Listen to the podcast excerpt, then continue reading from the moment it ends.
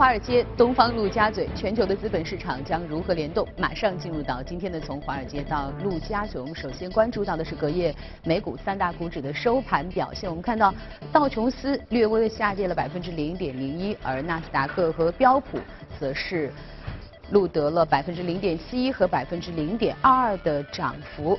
隔夜的美国市场有哪些值得我们关注的消息？马上来连线到的是一财驻纽交所记者葛威尔，葛威尔你好。早上，主持人，隔夜 Netflix 股价大涨百分之十，领涨纳指。这家公司公布的财报显示，上季度的增加了订阅用户八百三十三万人，远超此前市场预期的六百三十九万人。道指成分股强生和宝洁也分别在隔夜盘前公布财报，营收、盈利双双好于市场预期。电信巨头 Verizon 公布的财报虽然盈利不及市场预测，但营收好于分析师的预计。而据统计呢，截止周二已经公布财报的标普五百企业中，百分之七十六的企业盈利好于市场预期，百分之八十四的企业营收好于市场预测。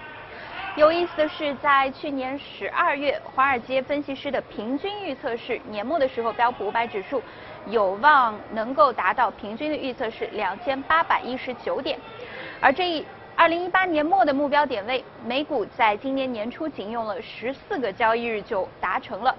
本周稍早时间呢，美美林将标普五百指数年末的目标点位从两千八百点调升至三千点。今年三月，不出意料的话呢，美股将会迎来牛市九周年的纪念日，而且如果这一趋势能够持续到八月的话，届时美股将会创下历史上最长的牛市纪录。主持人。好的，谢谢各位，我们期待这个记录可以被打破。好的，我们再来关注一下隔夜欧洲三大股指的表现。德国 DAX 上涨了百分之零点七一，而法国 CAC 是下跌了百分之零点一二。英英国富时也有百分之零点二一的涨幅。背后有哪些消息值得我们来关注？我们马上连线到一财驻伦敦记者薛娇。薛娇你好。好的，主持人，在美国政府恢复工作以及向好的企业财报推动下，昨天欧洲股市出现了高开高走。盘中，欧洲斯托克六百指数涨幅维持在百分之零点一五左右，而涨幅最大的德国 DAX 指数在高开百分之零点八的情况下，盘中一度上涨接近百分之一，触及了历史的新高。昨天公布的德国一月份的经济现状指数报九十五点二，超预期的上涨，并且创一九九一年该指数编制以来的最高水平，预示着欧元区，尤其是德国的。企业对于上半年的展望持乐观的态度。数据公布后，欧元对美元小幅的拉升了约十个基点。昨天，英国富时一百指数在企业财报的推动下，也出现了小幅的上涨。英国廉价航空 EasyJet 发布了第一季度的财报，显示总收入上涨约百分之十四，并且预计第二季度订单量将增加百分之六十，高于去年的同期。数据公布后，该公司的股价上涨接近百分之七。此外，法国的零售商家乐福周一宣布将对其业务进行全面的改革，尤其是在中国，家乐福将与腾讯签署战略合作的初步协议。这一消息推动了家乐福的股价上涨约百分之六。据报道，伦交所的沪伦通项目负责人加夏在接受媒体采访时表示，沪伦通已经完成了可行性报告，何时开通仍没有具体的时间表。加夏称，目前已完成了中英两地股票市场互联互通的可行性研究报告，并上报两国的政府和监管机构。沪伦通的推行正在加速。主持人。好的，谢谢薛江。刚刚薛江也谈到了这个美国政府重新恢复了上班，也带来了欧洲股市的上涨。但是我们不要忘了，在二月八号的时候呢，他们会再一次的投票，到时候会不会关门还不得而知。临近年底呢，我们看到全球的市场是一片大好，而美国政府的开门和关门的动作是否会影响到全球市场的节奏？马上进入到今天的全球关注。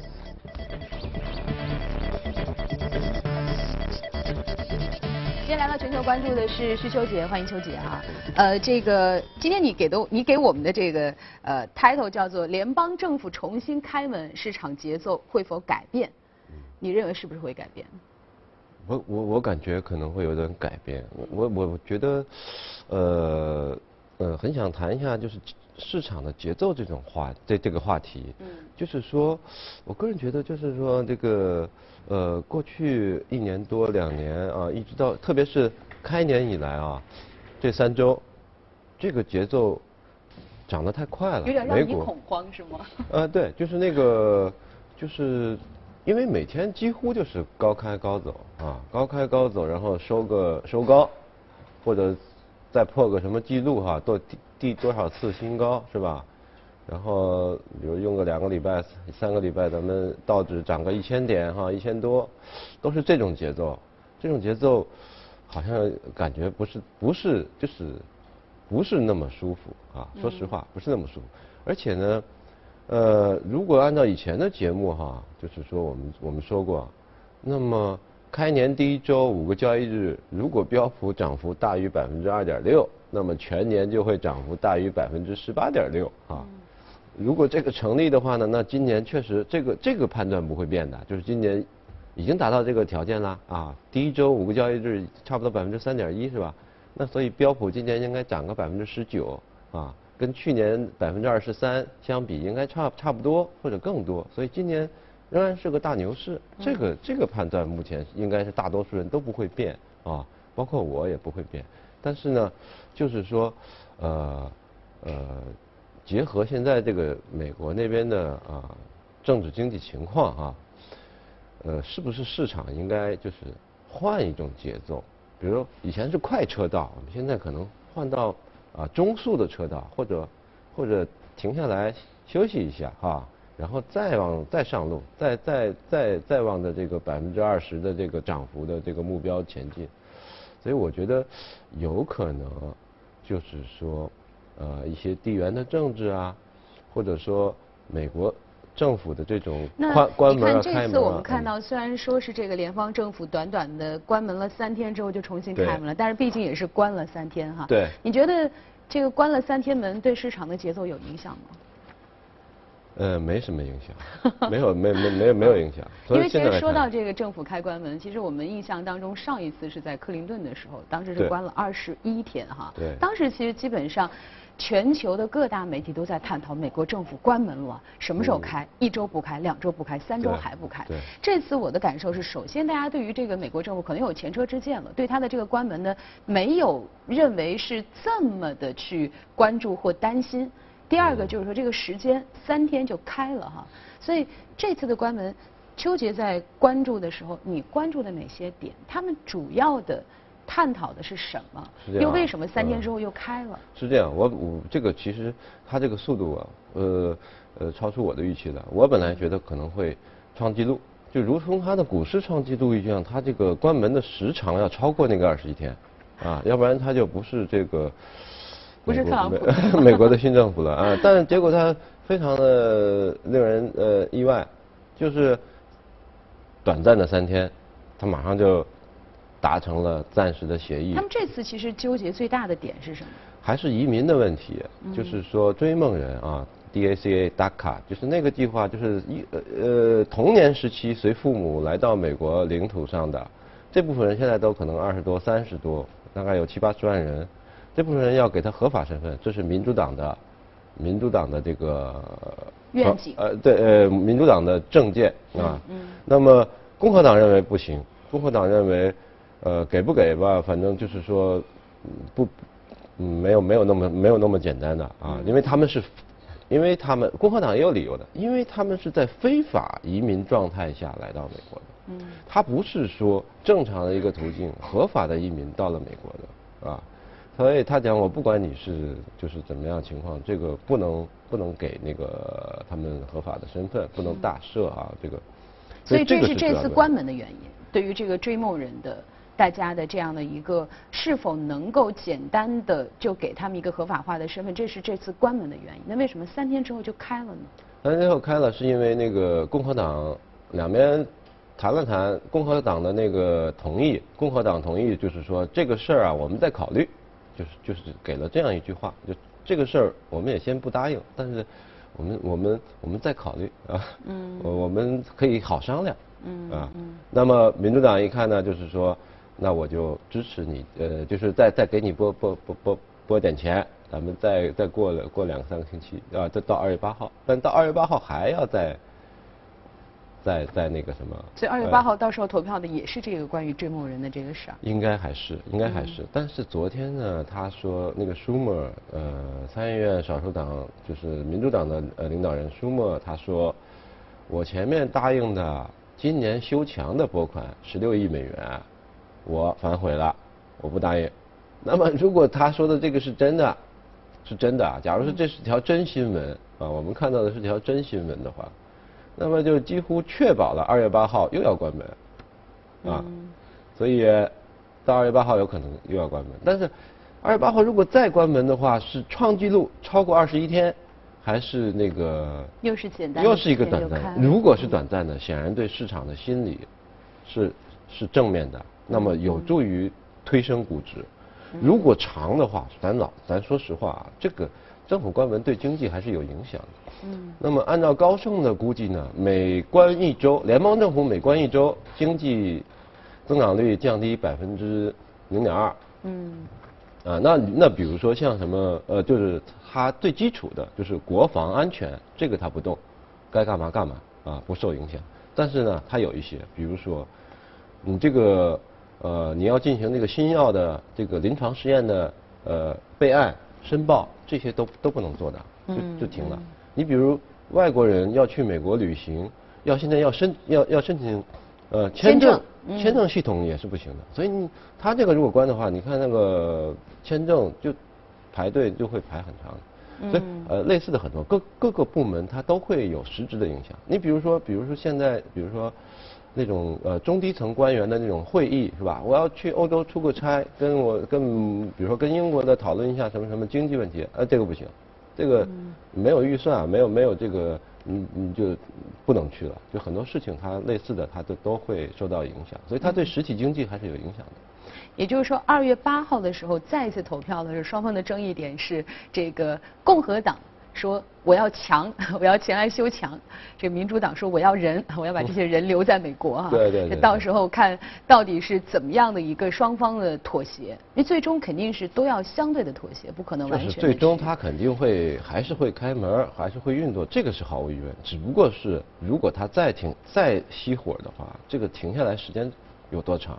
嗯。这个很重要。如果超过两周，我觉得超过两周就会对市场有比较大的负面影响。如果创纪录，创纪录呢，可能就要影响到它实体经济了。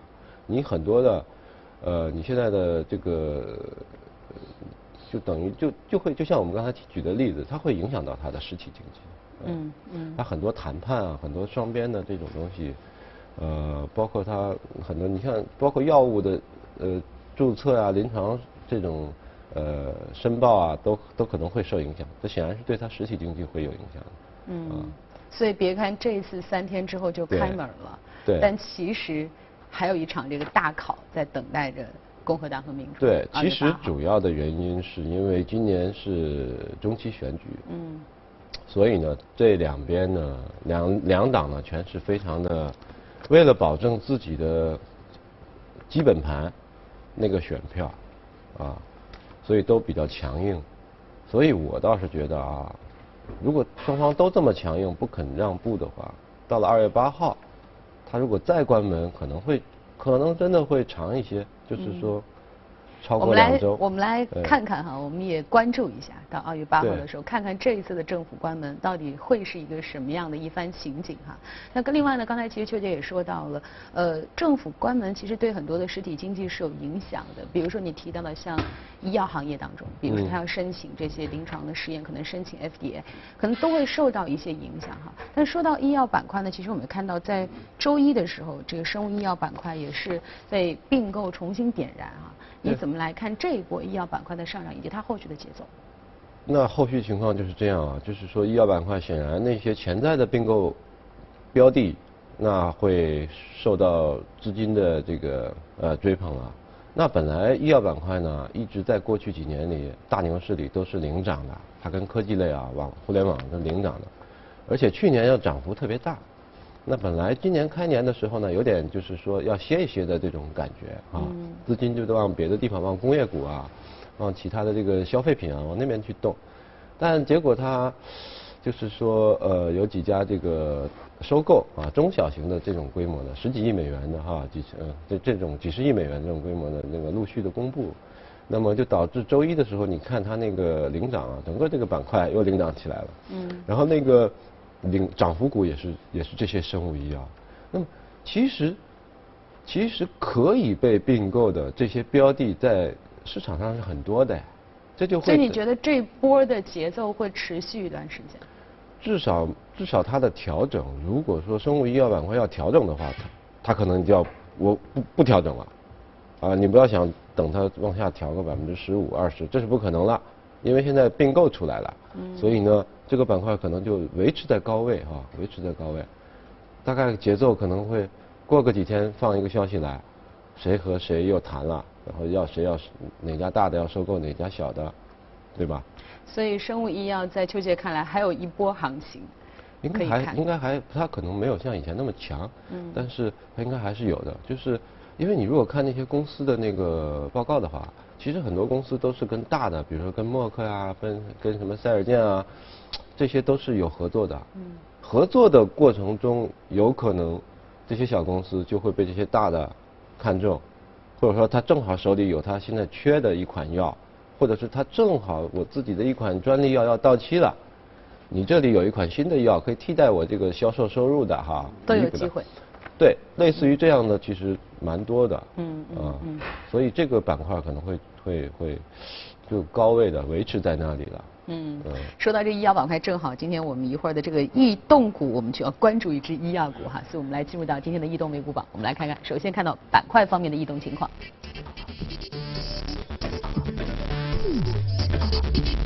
呃，在板块方面涨幅靠前的包括了联合企业、公用事业、服务科技和金融领域，而个股方面。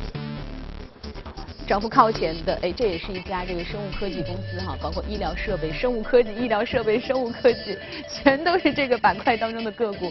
而我们所关注到的瑞斯曼是医疗器械，也上涨了百分之十四点六七哈。它这次的上涨背后也是你刚才所说到的这个并购的原因吗？不是，它是财报。财报。嗯。在它的财务日历，它是昨呃昨天公布的二零一八年它的第二财季的季报。那么就是说，是超出了华尔街的预期了。不论是销售收入，还是这个呃每股收益，呃都是超出了不少。所以呢，即便它有一次性的，就是它要付给联邦政府一些这个税啊，呃一亿多美元的税，但是你如果考虑它的业务增长的话，那么呃还是还是不错的。所以它昨天反映的还比较好。那么这家公司不小了，大概有。有一百多亿美元的市值，销售额也蛮大的。那么，而且它是标普五百的成分股，是标普五百的成分股。那么它主要主要是做哪方面的？呃，医疗器械主要是围绕呼吸科的，呼吸疾病的。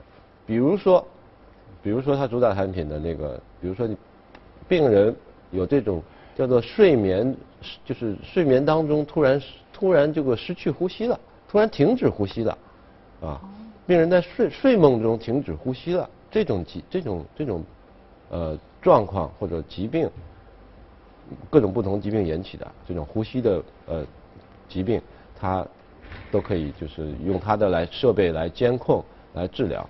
另外，它的这些医疗设备呢，它把病人的治疗数据相关的数据，它自己有云平台，它自己还涉及到云的这个云计算，都可以汇总到云端。进行分析处理，然后给病人呃一些这个定制化的啊这这种治疗。那么它的设备主要是卖给这个呃医院，还有呢是这种呃护理中心，还有呢它有很多的呃睡眠管理产品。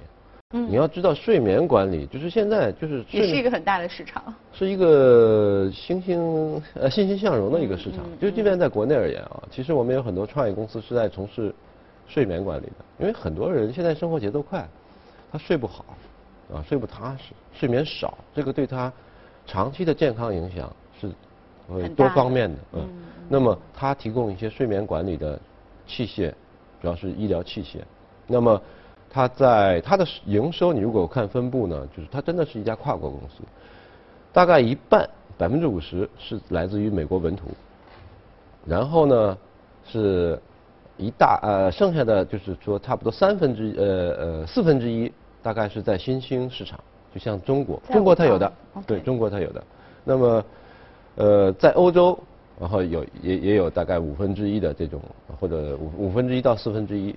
这种营收。所以它这次的上涨主要就是因为财报，因为我刚刚看了一下，它在过去一段时间的表现都是一个持续上涨的对一，它个状态。去年涨了百分之五十，股价去年涨了百分之五。嗯如果你去看估值的话，咱老实说啊，它这个二十多倍的市盈率，二十六七倍，它静态市盈率有三十五倍，那么销市销率大概接近六倍啊，对吧？也不低了都都非常高，说实话都非常高。嗯呃，严格的来讲，它现在是比较高的了。但是你考虑到它的这个，它的市值还是小的，它一百二十亿美元的市值在标普里边还是小的。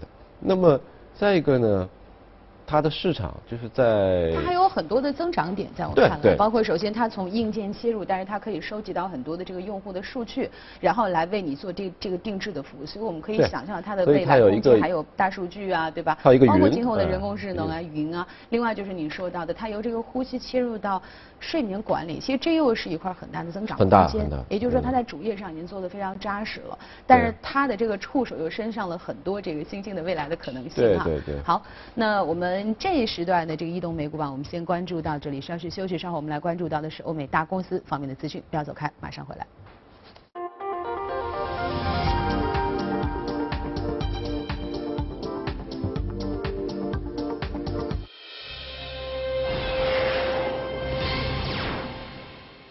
接着我们来了解一组最新的欧美公司资讯。宝洁周二发布了财报，说第二财季核心每股收益达到一点一九美元，预期是一点一四净销售一百七十四亿美元，预期是一百七十三点九亿美元。要说这个预期还真的挺准的。威瑞森电信周二发布的财报显示，四季度经调整之后每股收益零点八六美元，预期是零点八八美元；经调整税息折旧及摊销前利润一百零九亿美元，预期是一百一十一点六亿美元；营收是三百四十亿美元，预期三百三十二点一亿美元。呃，亨廷顿银行最新的财报显示，公司2017财年全年盈利11.86亿美元，同比增长66.61%。那营业收入呢是41.08亿美元，同比增长23.43%。公司第四财季盈利4.32亿美元，同比增长103.52%，营业收入达到10.45亿美元，同比增长5.09%。啊，各方面成绩都非常华丽。特斯拉周二宣布，公司为 CEO 马斯克制定了一份新的十年的绩效奖励计划。也就是说，在此期间啊，马斯克不会获得任何的基本工资或者奖金，就不给他钱。他的薪酬只按照公司的市值和运营业绩来进行支付。这份长达十年的股票期权分为十二档，每档意味着特斯拉市值就要增加五百亿美元。想要真正拿到所有的股票期权，马斯克需要把特斯拉的市值提高到令人炸舌的六千五百亿美元。这个时候，他的奖金包就能一下子拿到六百亿美元。呃，该计划今年三月份会交给董事会来表决。要知道，目前特斯拉的市值还只有五百九十亿美元，离他们的目标还差着整整六千左右，六千亿啊！受益于税改，摩根大通周二宣布将会在美国投资两百亿美元。通过这笔投资呢，摩根大通将会在美国新建立数百个新的分支部门，并且将计时酬薪制的2.2万名美国员工的薪资福利，同时都平均提高百分之十，向小企业增加40亿美元的贷款等等。那同样也受益于税改，迪士尼总裁艾格周二发表的声明表示，公司将向全美的12.5万名员工再多发1000美元的大红包，并且向有一个新的员工教育的计划再投资5000万美元。推特公司周二宣布，公司的二号人物、首席运营官诺托已于本周一通知公司将会辞职，同时担任初创的一家金融公司叫 Social Finance 的 CEO。那受此消息的影响，推特开盘一度重挫近百分之四，创下了两个月来盘中最大的跌幅，而最终也收跌于百分之二点四四。美国视频流媒体服务供应商 Netflix 的财报显示，上季全球用户增长加速，市值在前天首次突破了一千亿美元，已经隔夜每股再涨了近百分之十。此前曾有专家指出，Netflix 的营收和用户增长存在很大的不确定性，很大程度上依赖于类似《纸牌屋》这类的爆款神剧。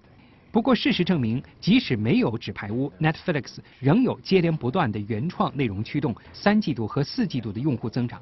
比如，在四季度，新一季的《黑镜》《王冠》都帮助 Netflix 俘获了大批用户。作为 Netflix 的生命线，能否延续原创剧集的高质量创造，成为了 Netflix 能否保持高订阅增长的重要关键。Netflix 计划在2018年投入75亿到80亿美元，用于原创电视节目和电影的制作，创下历年新高。这也较此前公司给出的70亿美元原创支出预期大幅提升。尽管追加原创内容投资预示着公司的运营成本的提升，但是市场分析预期，追加的投资将会带来新一轮的订阅增长。Netflix 预期未来收益率仍将提升。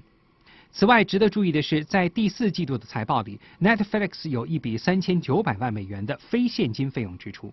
虽然 Netflix 方面并未公布这笔开支的细节，但是有媒体认为这是《纸牌屋》主演凯文·史派西陷入性侵青少年丑闻后，Netflix 停拍该剧第六季，并与史派西停止合作后带来的损失。家乐福和腾讯在中国展开了战略合作协议的签署初步协议，同时宣布腾讯和永辉对家乐福中国业务的潜在投资计划。另外呢，家乐福在其2022年计划当中宣布，法国总部将会裁员2400人。新东方2018财年二季度营收达到4.672亿美元，这高于市场预期。二季度调整之后，每股收益是9美分，低于市场预期的11美分。公司预计三季度的净营收达到5.5911亿美元，呃，至6.042亿美元之间。江森自控是一家全球多元化的公司，致力于暖空调、呃楼宇自控。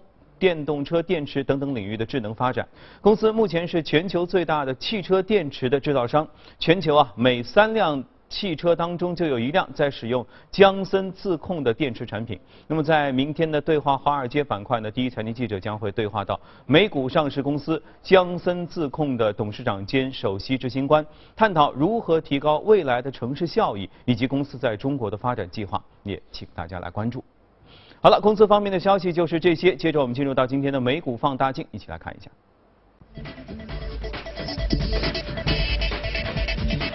好，那欢迎来到我们今天的美股放大镜啊。那今天其实我们要关注到的这家也是大家非常熟悉的一家品牌，叫 PVH Corporation 啊。呃，股价一百五十一点零八，上涨百分之一点八四。说到 PVH，大家不一定非常熟悉，但说到它下面的品牌，大家一定买过或去逛过。比如说 CK 这个服装品牌啊，比如说这个 Tommy Hilfiger，这都是大家其实可能在逛商场的时候会看到的这些品牌。对对。我们看到现在这个我们屏幕上，我们看到这个 PVH 今呃过去一段时间的走势都非常的不错哈，一直。非常的稳健。嗯。啊，它涨得可能慢。但是过一段时间看看呢，比如一年涨个百分之二十多、百分之三十，这很稳健的。嗯嗯。而且它估值非常的有优势，它在同板块里，呃，纺织呃服装服装板块里边，还有在它这个，即便跟标普的其他来比，都都是有估值优势的。嗯。那么市盈率就是比如说二十倍哈，那个市销率啊，营收的话就一点三五倍啊，PB 大概两倍多一点啊。市净率两倍多一点，然后，呃，在全球都有业务啊，几十个品牌。那么，刚才你说的两个是其中两个最知名的，对于我们来讲啊，就是在这边的百货商店都看得到的啊，因为它这个呃营收啊、净利润啊都是虽然说增长的不多，但是还是在增长。嗯。所以这个从它的总市值来考虑，它市值还不到一百二十亿美元。还是一个非常稳健的一个比较可以长期持有的一个标的，我觉得。嗯。而且你昨天我也去看了一下关于这个 PPH 的一些相关的一些资料哈，尤其是包括这个 CK，其实呃，应该说在近一年来说，这个 CK 的这些财务的数据还是表现不错的。一个很大的原因是他们换了一个设计师，把这个把这个 CK 的这个品牌定位呢，他也想做一些调整，因为之前的 CK 有点尴尬。你说它是奢侈品吗？它也不是。但你说它是快消品吗？它也不是。所以在这个设计来了之后呢，一方面呢，它是做了一些跟这种跨界的艺术的这些结合，它想强调它的艺术性；另外一方面呢，跟这个亚马逊合作，想有这种电商的这个突破；第三呢，就是想打造它的奢侈品的概念。所以有可能 CK 要提价哈。当然呢，这个设计师来了之后呢，确实我们看到在过去一年的时间里哈，整个这个营收的业绩啊，这个财务的报表啊，包括市场的这个占有率，尤其是在欧洲和中国，还是表现不错的。表现不错，对。但是呢，就是说，其实我们也看到了很多的这个轻奢的品牌，如果他们想要走入这个奢侈品的领域当中的时候，不一定最后是个好结果。因为我们看到，我们最近看到了很多这种奢侈品品牌是被国内的品牌给收购了，Jimmy Choo 被收购了，对吧？还有很多的这些，所以呢，呃，我觉得 PVH 其实是一个不错的集团，就像刚才邱杰说的，因为整个的表现非常的稳健哈，非常稳健。但是呢，最近我们看到这些新的动作，到底后续会怎么样？其实还是值得去关注的。对，那么另外纺织服装这个板块呢，就是说，呃，它还是有一点点风险的。这个风险就在于它的成本端，它用的化纤啊，用的这个棉花，这些现在都是，你看化纤是开始涨得比较厉害的啊。那个棉花呢，现在大概八十多，就是期货啊，八十多价格，峰值在两百二，几年前。嗯。这些东西就是棉花这个，开始也是从底部往上走的意思啊。那么，所以这个对它未来是一个比较大的风险，就是它成本端啊，就是它用的原材料的成本端。所以，首先你认为，呃，PVH 相对于其他的同类的公司来说，它的估值是相对比较低的，市盈率是比较低的，这是一个优势。但是对这个行业来说，未来的这个成本的上升也可能带来风险。对，所以还是要综合的去评判和把控哈。对对。好，那么以上就是我们今天给大家带来的从华尔街到陆家嘴，也再次感谢邱姐今天来到我们的节目当中。我们把时间交给这个，我们来稍事休息一下，稍后呢我们会进入到亚太时间。